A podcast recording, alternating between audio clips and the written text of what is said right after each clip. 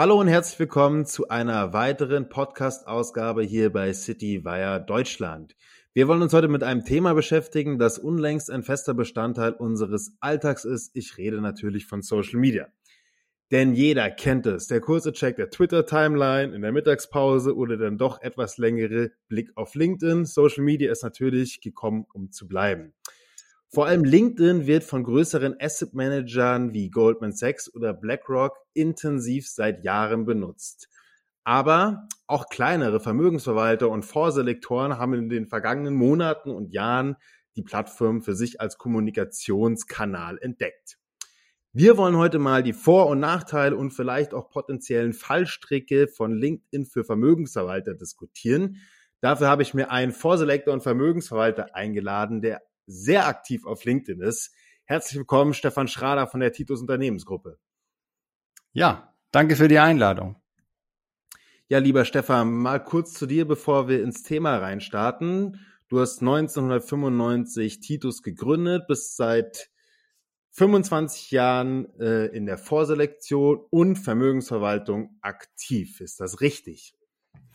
Ja, wenn man es genau nimmt, sogar seit 1994, also jetzt im 29. Jahr in der Fondsselektion und dem Verkauf von Fonds und 1997 habe ich dann die Fondsvermögensverwaltung auf die Agenda genommen.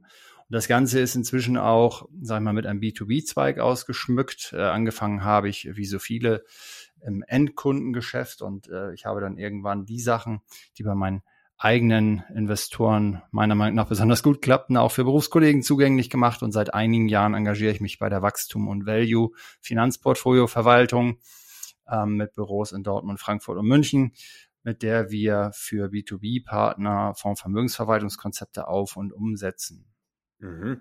Viel beschäftigt also. Kennen tue ich dich, beziehungsweise den ersten Kontakt zu dir hatte ich aber auf LinkedIn, denn dort hast du aktuell über 8000 Follower postest täglich, teilweise mehrfach am Tag zu Kapitalmarktthemen.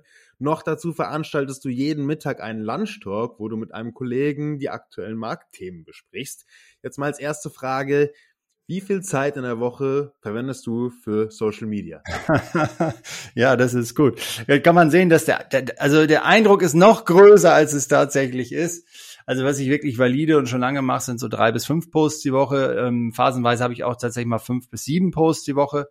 In Ausnahmefällen poste ich nur zweimal am Tag. Ähm, das hat auch technische Gründe. Vielleicht kommen wir da später auch noch drauf, weil sich äh, der sag mal, äh, die, die künstliche Intelligenz äh, bei LinkedIn bestraft im Grunde genommen zu viele Posts, so wie es auch zu wenige Posts bestraft. Ähm, Genau, und dieses Lunch and Learn, das mache ich regelmäßig, ähm, Montag, Mittwoch, Freitag 12.30 aber auch nicht jedes Mal, weil ich auch noch andere Arbeit nachgehe. Am verlässlichsten ist sicherlich Montag 12.30 als kurzes Live-Format. Genau, also ähm, LinkedIn äh, habe ich ja für mich als Plattform entdeckt und gesagt, so, da will ich jetzt äh, ja all in gehen. Das ist auch die einzige Plattform, auf die ich mich konzentriert habe, Ende vorletztes Jahr. Ähm, und ich bin da, ich glaube sehr stark an äh, Anfangsimpulse. Das heißt, wenn ich was mache, dann will ich es richtig machen. Und dann habe ich äh, definiert, okay, drei bis fünf Posts die Woche. Und ich habe von Anfang an überlegt, wie kann ich auch delegieren, sage ich ganz offen. Ja, ich habe einen Kollegen ins Team geholt, äh, der Affinität zum Thema hat und zum Finanzmarkt, also zum Thema Social Media, LinkedIn. Ähm, wir haben uns eingearbeitet und äh, haben da eine äh, sehr konstruktive Arbeitsteilung gehabt. Ich sage daher, sich mit LinkedIn zu beschäftigen, macht so Sinn, wenn man bereit ist. Also sag mal, zwei Stunden die Woche ist die Untergrenze meiner Meinung nach, aber zwei bis vier Stunden die Woche, dann ist das wirklich ein ganz toller Kanal, um da was zu machen. Und äh, wenn man bis zu 20 Stunden bereit ist, zur Verfügung zu stellen, kann man richtig, richtig viel bewegen. Und das Spannende ist, man kann natürlich dann auch viel delegieren, indem man vorarbeitet, einen Contentplan erstellt, Posts, sag ich mal, auch erstellen oder veredeln lässt und so weiter. Mich selbst kostet der Kanal vielleicht fünf Stunden die Woche. Mhm. Ist ja doch auch schon eine ganz schöne beachtliche Zeit, wenn du jetzt auch davon ausgehst, 20 Stunden. Ich meine, das könnte eine Teilzeitkraft erledigen, aber die Aufgaben mhm. müsste man dann delegieren. Jetzt will ich aber erstmal noch, bevor wir vielleicht so ein bisschen näher darauf eingehen, wie man am besten wächst und wel welche Zielgruppe man am besten erreicht. Du hast es gerade schon angesprochen. Du bist jetzt noch nicht so lange bei LinkedIn, sondern hast das erst vor knapp zwei Jahren für dich entdeckt. Ist das richtig? Ja, entdeckt ist das äh, entscheidende Wort. Also ich habe mich da vor etlichen Jahren mal registriert, aber war relativ uninteressiert und hatte ein weitgehend passives äh, Profil. Ich habe auch nicht selbst gepostet, sondern war in sehr übersichtlichem Maße Konsument. Also wir reden da wirklich von alle paar Monate habe ich mal reingeschaut und ähm, ich bin dann überhaupt erst ernsthaft mit Social Media in Berührung gekommen vor zwei Jahren in der Lockdown-Phase mit einer Audio-App. Ähm, Clubhouse hieß die oder heißt sie. Die war damals kurz gehypt und da habe ich eben gesehen, wie die Resonanz ist auf, sag ich mal, Finanz-Know-how. War positiv überrascht, weil auch jetzt in den letzten drei Jahren die Nachfrage nach Finanz-Know-how ja auch deutlich gestiegen ist und habe mich hab mir dann überlegt, okay, wie gehe ich jetzt in den Bereich rein? Äh, habe mir die Plattform angeschaut, habe auch eine Werkstudentin dazu so eine Analyse mal machen lassen.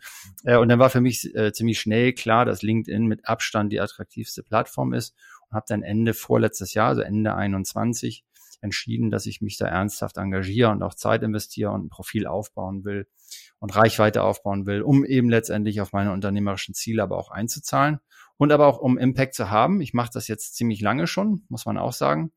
Und ähm, äh, Deutschland hat halt auch einen großen Bedarf, noch im Bereich Finanzen äh, zu lernen, um zu besseren Investoren zu werden. Und so ist das eine schöne Kombination aus unternehmerischen Zielen und aber auch, äh, sagen wir, äh, überzeugungsgetrieben, Neudeutsch Purpose, ähm, ein paar der Erkenntnisse, die man hat, zu teilen, auch kostenfrei zu teilen und äh, damit dazu beizutragen, dass Deutschland doch zu einem Land wird besserer Investoren.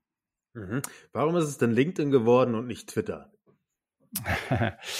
ähm, ja, das ist also äh, LinkedIn war auch 21 schon bedeutsamer in Deutschland äh, als Twitter. Meine Zielgruppe ist eindeutig deutschsprachig. Also die meisten meiner Investoren und Mandanten kommen aus Deutschland und dann einige noch aus der Dachregion.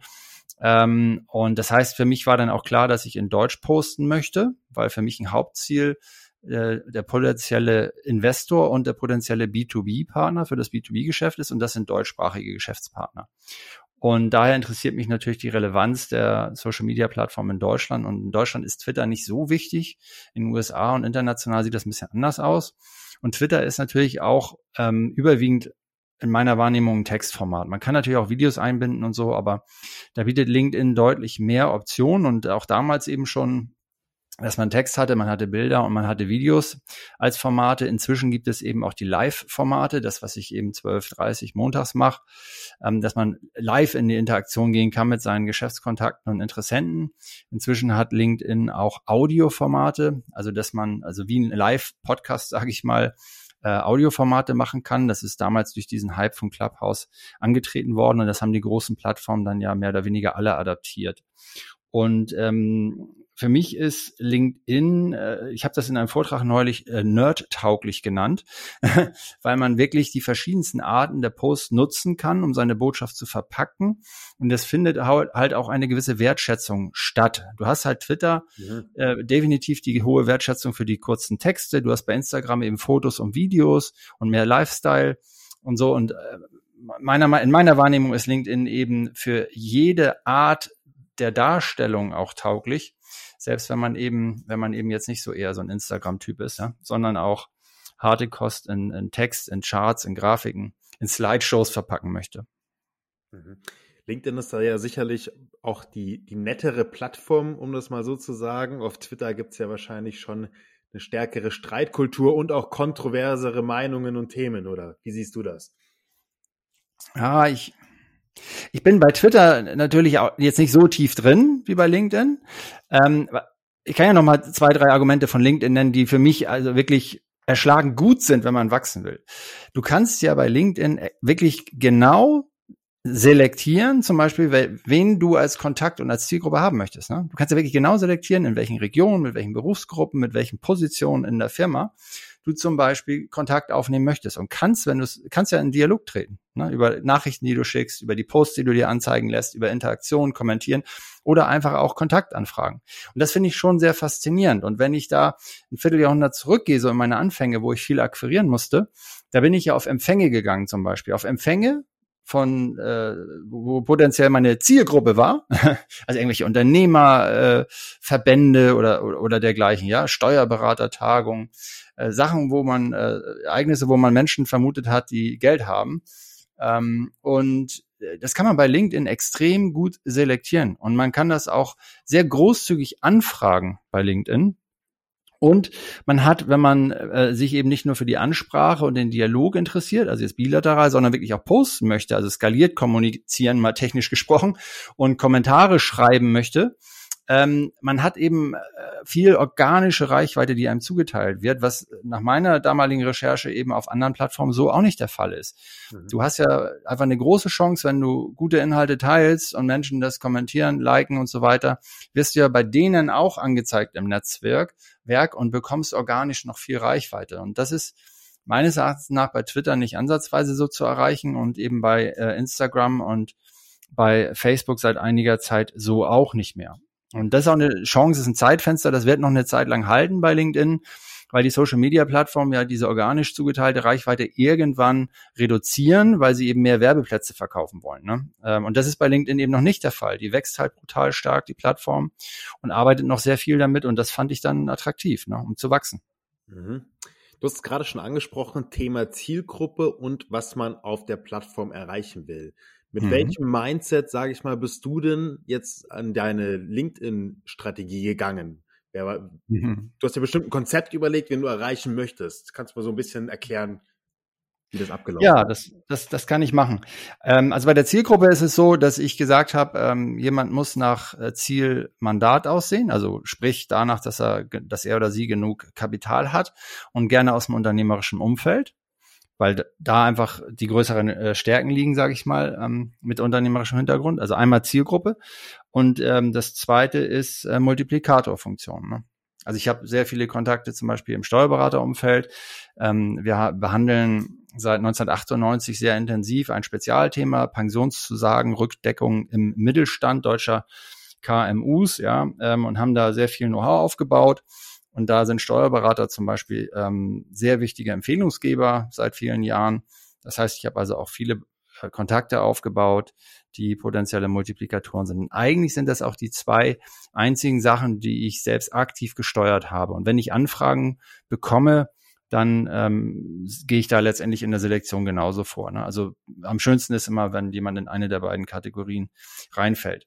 Darüber hinaus ähm, oute ich mich jetzt hier.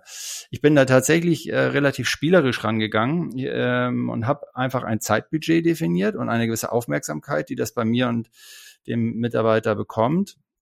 Und habe gesagt, ich muss das einfach mal ein paar Monate machen. Ähm, ich halte es für relativ unsinnig, wenn man, wenn man startet bei sowas, daran denkt, äh, wann da wohl wie viel konvertiert wird, also sprich man Umsatz macht halte ich für die falsche Herangehensweise. Ähm, aber auch generell finde ich das ein bisschen eigenartig, weil man kann das ja nicht wirklich kontrollieren. Also man hat das ja nicht unter Kontrolle, wann konvertiert wird. Was man aber beeinflussen kann, ist, wie oft will ich posten, welche Inhalte will ich posten und ähm, wen will ich damit erreichen. Und darauf habe ich mich konzentriert. Ich habe gesagt, das machen wir jetzt mal ein halbes Jahr und dann gucken wir mal, was draus wird. Und auf dem Weg lernt man halt unheimlich viel. Und das kann ich wohl sagen. Ich habe wirklich äh, viel gelernt, habe natürlich auch einige Sachen äh, ziemlich äh, dämlich gemacht, ähm, Lehrgeld gezahlt, ähm, aber habe auch gesehen, was funktioniert und ähm, was bringt Reichweite, äh, was bringt Kontakte, also auch tatsächlich Anfragen, was baut Sogwirkung auf ähm, und, und, und so weiter. Und naja, ich habe erstmal gesagt, ein halbes Jahr machen wir das, habe die Quote definiert, weil Konstanz, und das hat sich auch bestätigt, Konstanz siegt über alles andere. Also wenn man das macht, sollte man sich ein bestimmtes Zeitbudget geben und konstant durchziehen. Also lieber einmal die Woche einen guten Post machen, als eine Woche fünf und dann zwei Wochen keinen. Ne? Mhm. Jetzt, was mich ja schon ein bisschen überrascht hat am Anfang, als wir das erste Mal drüber gesprochen haben, ist, dass du ja LinkedIn für dich als Plattform nicht nur als Netzwerk benutzt, sondern wirklich aktiv, um Kunden, Neu Neukunden zu gewinnen. Mhm. Was war dann jetzt so, wie hat sich das denn jetzt in den letzten Monaten entwickelt? Sind da jetzt, du hast es gerade schon angesprochen, hatten sich diese Posts schon in, Akt, in Neukundengenerierung entwickelt oder ist das noch auf dem Weg dahin? Ja, ja, das, das ist tatsächlich so. Also durch diesen spielerischen Antritt ähm, habe ich jetzt nicht diese, ich, ich bin nicht diesen Weg gegangen, den ganz viele Leute auch verkaufen wollen. Ja, das ist total nervig, mal ganz direkt gesagt. Auf LinkedIn, wer alles pitcht und einem erklären will, wie der Vertrieb jetzt magisch verbessert wird und so, ähm, das ist nicht so, ich bin nicht so der Hardseller, ja, so, sondern ich habe wirklich gesagt, ich gehe da spielerisch ran. ich investiere dann ein halbes Jahr, ich stelle, ich schenk, verschenke auch mein Wissen und dann gucke ich mal, was passiert und hab und lerne dabei. So, und was dann einfach kommt, ist durch die Präsenz entsteht ja ein Eindruck. Und man sollte sich da schon genau gefragt haben, wie will ich wahrgenommen werden ne, in der Zielgruppe. Und dann haben sich tatsächlich Menschen gemeldet. Ich bin also im Moment in dem Stadium, wo sich Menschen bei mir melden, weil sie durch bestimmte Posts und die doch recht konstante Präsenz den Eindruck haben, oh, der scheint irgendwie verlässlich zu sein, der ist da, der macht das schon lange. Ab und zu äh, mache ich natürlich auch Posts, aus denen man dann ablesen kann, dass ich das jetzt schon 28 Jahre mache. Ist ja vertrauenserweckend. Ab und zu, letztes Jahr zum Beispiel, habe ich ein paar Performance-Posts gemacht, weil unsere Performance halt ziemlich gut war. Wir haben mit einigen Strategien sogar Geld verdient im letzten Jahr. Dann, dann, dann macht man natürlich ab und zu mal einen Performance-Post, ja. Und da meldet sich jemand, äh, weil instinktiv natürlich abgeglichen wird. Oh, habe ich jetzt auch gerade positive Performance bei meinem Vermögensverwalter oder die meisten sind ja gar nicht bei Vermögensverwaltern, ja, sondern bei der Bank oder oder so und dann äh, melden die sich, weil sie sagen, eine Zweitmeinung hat noch nie geschadet und das ist das Stadium, in dem ich im Moment bin, ähm, dass ich also Leads generiere. Das ähm, habe ich jetzt die letzten vier fünf Monate gemacht äh, dass ich anbiete, dass man sich auch für Newsletter registrieren kann. Das hat sehr gut geklappt. Ähm, und ich habe tatsächlich echte Anfragen, denn äh, machen sie auch Beratung äh, für ganz normale Endkunden. Ähm, ganz witzig, wird wirklich manchmal so gefragt. Ne, das, und, ähm, und dann geht man halt ins Gespräch. Und wenn, wenn das passt äh, vom Anforderungsprofil zu dem, was wir können, dann werden das Kunden. Und die wirkliche Konvertierung, also wirklich planvoll in dem Vertriebsprozess jeden Kontakt aufnehmen und dann zu versuchen, den zu einem Kunden zu machen, das mache ich tatsächlich noch gar nicht. Damit beschäftige ich mich jetzt dieses Jahr mehr. Und dann können wir ja vielleicht in einem Jahr wieder einen Podcast machen und dann kann ich das erklären. Mhm. Das ein oder andere Mal das Wort Lead genannt. Jetzt bin ich mir nicht sicher, ob alle unsere Zuhörer mit dem Begriff vertraut sind. Was meinst du denn damit? Ah, okay. Ja, was ich meine ist, also wenn mir jetzt jemand bei LinkedIn folgt, ist das ja ganz nett, aber ich kann eigentlich nicht so wahnsinnig viel damit machen, außer ich will wirklich pushy sein und dem eine direkte Nachricht schicken. Oh, ich habe gesehen, Sie haben kommentiert, so, ne, wollen wir, wollen wir mal reden, ich möchte jetzt Kunden gewinnen. Kann man natürlich machen, ist bisher nicht mein Weg und ist auch nicht so das, was ich intuitiv mag. Was ich mit Lead meine, ist, dass jemand wirklich sich ganz bewusst mit all seinen Daten registriert und sagt, ich möchte in deinen E-Mail-Verteiler aufgenommen werden und laufend eingeladen werden, auch, ich mache ja andere Events, auch ich mache Webinare seit 2008 regelmäßig, ne, oder man hat eben Newsletter oder, oder Marktupdates und dergleichen. Und das ist das, was ich mit Lead meine. Also neuer Kontakt, der ein Interessent ist, idealerweise aus der Zielgruppe, den man dann einfach an sich heranführt, eine Vertrauensbasis aufbaut und dann zu einem Kunden werden lässt. Mhm. Jetzt hast du gerade schon gesagt, dass auch Leute auf dich zukommen, dich anschreiben oder sich für deinen Newsletter mhm, ja. registrieren. Was hast du denn noch für Erfahrungen gesammelt? Was hat sich verändert in deiner Außenwahrnehmung, seitdem du LinkedIn benutzt?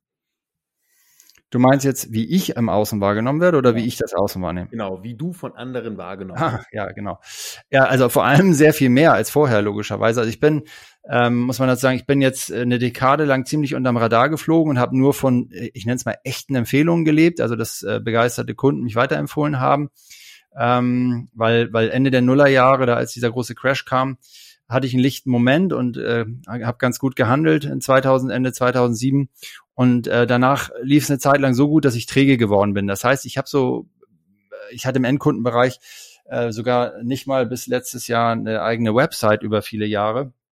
Klingt jetzt ein bisschen eigenartig für jemanden, der so viel bei LinkedIn macht, aber ähm, ich sage es oft auch an anderen Stellen, äh, ich habe auch mehr äh, Profilansichten auf Link meinem LinkedIn-Profil, als ich zum Beispiel Website-Ansichten habe.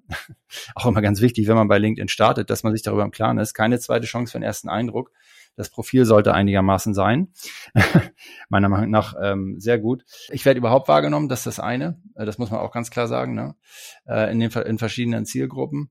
Ähm, lustigerweise ist es bei mir so, dass ähm, einige der Anfragenden denken, ich würde nur ab 10 Millionen aufwärts oder so beraten. Also da kommen dann wirklich so, ja, machen Sie das auch für 500.000 Euro oder so. Finde ich ganz bemerkenswert. Das war gar nicht so meine Absicht, dass ich ähm, die Messlatte so hoch legen wollte. Ich habe es aber eben nicht quantifiziert, ab wann wir beraten. Ähm, ich ich merke tatsächlich auch natürlich, dass die Presseanfragen zugenommen haben, dass das da wahrgenommen wird. Äh, es hat wahnsinnig auf mein äh, Expertennetzwerk eingezahlt. Na, ganz viele Menschen, die man oberflächlich kennt, zum Beispiel auch von Treffen wie bei euch. Äh, ihr habt ja ganz wunderbare Konferenzen, wo ihr, wo ihr äh, so schön diese Fondsmanager-Dialoge und so organisiert. Und ähm, das intensiv, intensiviert eben, sagen wir, die Kommunikation auf allen Kanälen. Man ist dadurch anfassbarer und da wird mal was kommentiert, aber es gibt halt auch sehr viele Direktnachrichten, die geschrieben werden. Und es zahlt tatsächlich auf alle Ebenen ein. Also bei den Endkunden werde ich teilweise überhaupt wahrgenommen, weil einfach die Reichweite da ist. Teilweise haben diese Posts ja absurd hohe Reichweiten. Und das wird tatsächlich auch gelesen. Also die meisten Menschen reagieren ja nicht sichtbar, sondern die nehmen es nur wahr. Und dann kriegt man das eben mit, wenn man in Kontakt kommt. Ähm, aber eben auch auf das Expertennetzwerk unter Kollegen im Research. Das ist unglaublich. Das ist zum Beispiel ein Nebeneffekt, den habe ich gar nicht erwartet am Anfang. Was ich inzwischen an äh, wirklich top erstklassigen Research-Material über LinkedIn bekomme, das ist absolute Wahnsinn. Und ist da auch eine unheimliche Effizienzsteigerung weil es einfach sehr viele Menschen gibt, also die auch so wie wir und wie ich ähm, Know-how zur Verfügung stellen, kostenfrei de facto. Und ähm, das ist auch Wahnsinn. Also, äh, also auch da hat sich das alleine gelohnt. Ich kenne auch eine Reihe von Menschen, die das hauptsächlich für Research-Zwecke nutzen, ja, LinkedIn. Ja, das ist, das ist interessant, das war mir jetzt auch noch nicht so bewusst. Also ich benutze es ja auch als Journalist logischerweise, um meine Texte und meine Videos ein bisschen mehr zu mhm. promoten. Mhm. Aber das ist ja dann eine ja, flexibel anwendbare Plattform.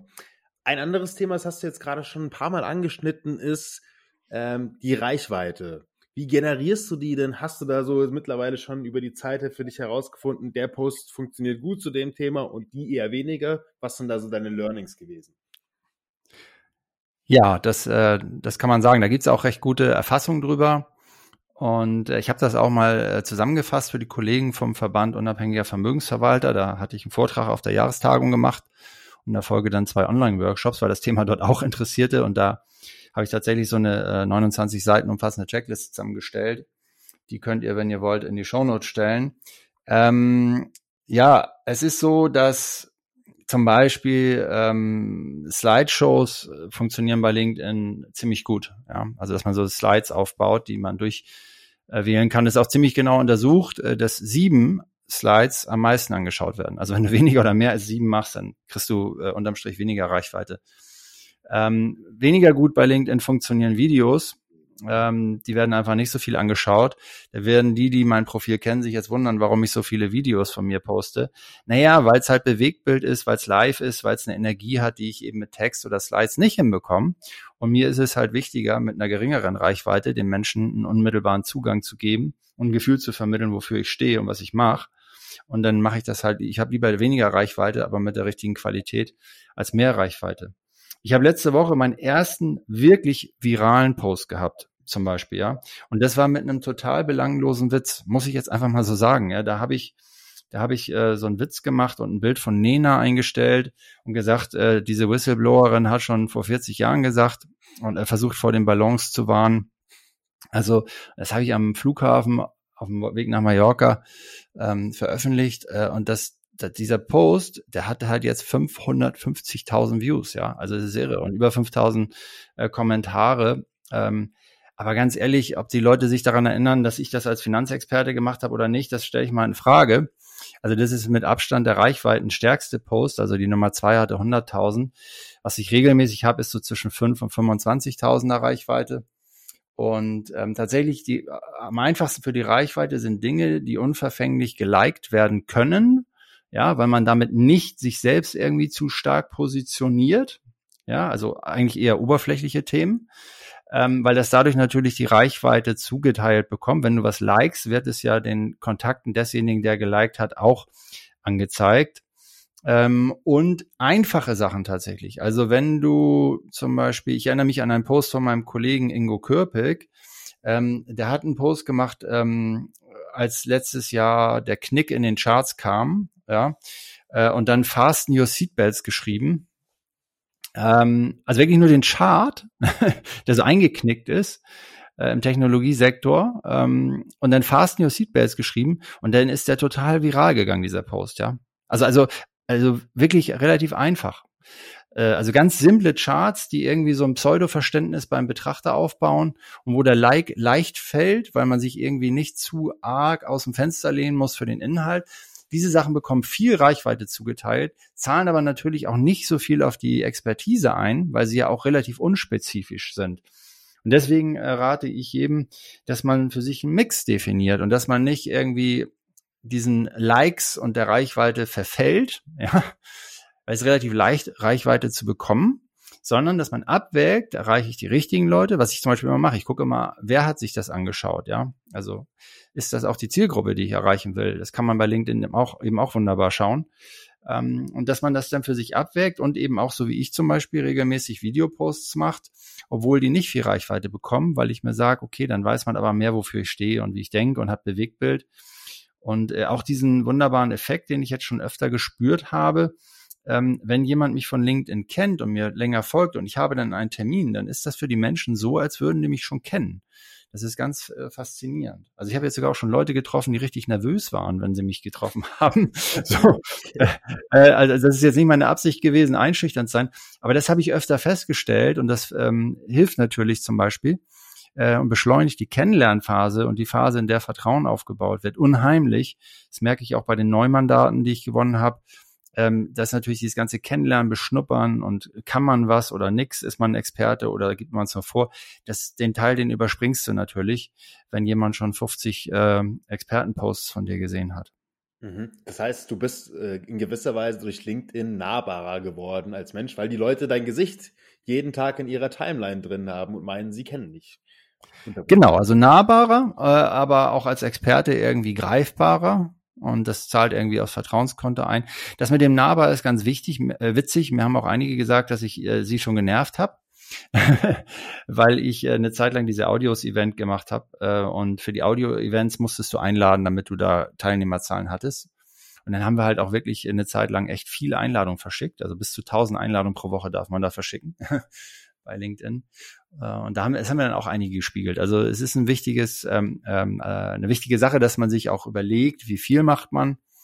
Ähm, und auch ganz wichtig, witzig, äh, das habe ich die letzten, habe ich November, Dezember öfter gespiegelt bekommen, ähm, von aktiven Geschäftspartnern von mir, äh, die mich dann kritisch gefragt haben, ob ich eigentlich auch noch andere Arbeit mache, weil ich ja so viel bei LinkedIn wäre. Und dann habe ich auch gemerkt, ach guck mal, die denken alle, dass ich alles selbst mache, aber das ist ja gar nicht so. Ich delegiere ja sehr, sehr, sehr viel. Also ich muss natürlich hinterstehen, ist ja klar, ist ja mein Account. Ich habe auch Firmenaccounts, äh, aber ich push definitiv äh, die, den Personenaccount ich empfehle es auch. Die Menschen wollen Menschen folgen und es geht deutlich leichter als die Firmenaccounts. Ähm, aber ähm, das war auch ganz spannend. Da haben sich halt einige aktive äh, Mandanten und Geschäftspartner Sorgen gemacht, ich hätte zu wenig Zeit für ihre Belange, weil ich zu viel auf LinkedIn wäre. Ja. Interessant auf jeden Fall. Ähm, eine Sache, die wir vorhin schon angesprochen hast und die wir vielleicht nochmal kurz aufgreifen könnten, du hast gemeint, ganz am Anfang unseres Gesprächs, dass LinkedIn auch äh, gewisse Verhaltensweisen abstraft. Was meinst du damit? Mhm. Ach, ähm, also du hast zum, also wenn du zum Beispiel äh, innerhalb von 18 Stunden äh, nach einem Post noch einen Post machst, dann ist es im Grunde genommen so, dass der, der erste Post auch weniger Reichweite bekommt. Ja, also die wird dann quasi ein bisschen verteilt. Äh, also solche Sachen. Also wenn du jetzt ganz viel postest, ist es so, dass der einzelne Post von LinkedIn Wobei, nee, ich muss anders anfangen. Wenn du einen Post machst, also viele sind naiv und denken dann, du machst einen Post und bei mir jetzt, ich habe irgendwie 8200 Follower, dass man dann denkt, ja, 8200 Leuten wird das jetzt äh, ausgespielt. Das ist aber nicht so. An einer niedrigen einstelligen Prozentzahl deiner Kontakte wird der Post ausgespielt und dann wird geguckt in den ersten 90 Minuten, wie wird interagiert. Werden Kommentare geschrieben, das hilft am meisten. Dann wird auf die Likes geguckt und vor allem auf die ersten 18 Likes, wie schnell kommen die. Und wenn in den ersten 90 Minuten da was passiert, leitet die äh, künstliche Intelligenz daraus ab, oh, das scheint interessant zu sein. Und dann wird dir eine neue Reichweite zugeordnet bis zur achten Stunde, also von eineinhalb bis acht Stunden. Und da wird dann wieder das Gleiche analysiert. Ne? Also bekommt dieser bekommt, hat, ist dieser Post scheinbar relevant, weil er Aufmerksamkeit bekommt. Und wenn ja, dann kriegst du quasi eine dauerhafte Reichweite von der künstlichen Intelligenz zugewiesen. Und äh, das heißt, du kannst eben, wenn du zu viel postest, das konterkarieren wenn du zum Beispiel einen Post ähm, kurzfristig, nachdem du ihn erstellt hast, überarbeitest, dann wird dir ein bisschen Reichweite entzogen. Als Beispiel, wenn du der Erste bist, der einen Kommentar drunter schreibt, ähm, das ist eben auch nicht so hilfreich, als wenn ein Fremder das macht. Äh, es wird neuerdings sogar ein bisschen drauf geachtet, ob man aus der gleichen Organisation kommt. So, aber letztendlich, was ich beobachtet habe, auch bei anderen Leuten, die sehr viel mehr noch als Creator Gas geben und Reichweite aufbauen, wenn du letztendlich wertvollen Content zur Verfügung stellst, dann sind diese ganzen technischen Dinge nur Nebengeräusche, ja. Also das, ähm, das gibt zum Beispiel einen Dr. Storm, heißt er, ähm, der arbeitet bei Mercedes und äh, der ist mir beim Weg gelaufen. Äh, der postet teilweise 10, 15 Sachen am Tag. Also der hat offensichtlich ein, zwei Mitarbeiter abgestellt und die posten und posten und posten. Und der arbeitet zum Beispiel äh, Content anderer Leute auf. Also ganz schreibt da auch mal was eigenes. So, und er baut sich halt einfach mal jede Woche 5.000 bis 15.000 Follower auf damit. Ne? Äh, was das äh, ihm beruflich bringt, habe ich noch nicht verstanden. Aber das ist so ein, ein, ein Fallbeispiel, wo man sieht, der macht eigentlich technisch alles falsch, was man falsch machen kann, nach, nach dem, was, ähm, was LinkedIn bestraft.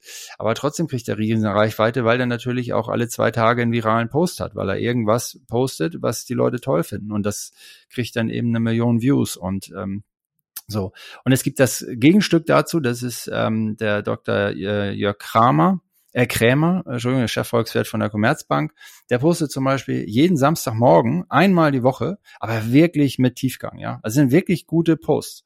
Und da habe ich zum Beispiel auch bei mir selbst beobachtet, ähm, ich weiß das halt irgendwann. Nach ein paar Wochen fällt er ja auf. Ach, guck mal, der immer Samstag, ja, der macht das immer Samstagmorgen. Und, ähm, und dann genügt es halt auch einmal die Woche zu posten. Und dessen Posts haben auch immer viel Tiefgang, immer viel Reichweite, immer viel Interaktion. Da sind die Kommentare auch sehr gehaltvoll. So, um mal zwei Beispiele zu nennen, dass, dass man eben Masse machen kann, ja, aber eben auch Klasse.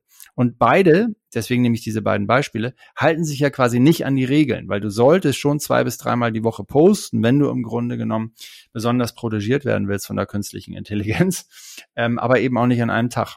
So. Und ähm, ja, aber die, die größten Don'ts sind im Grunde genommen, äh, sage ich mal, ich würde jetzt nicht anfangen mit reinen Videoposts, äh, selbst kommentieren und meine Posts kurz nachdem ich sie erstellt habe, wieder bearbeiten und anpassen, ne, sondern mir das schon gründlich überlegen, sie dann auch stehen lassen, wenn es geht, gar nicht mehr anfassen.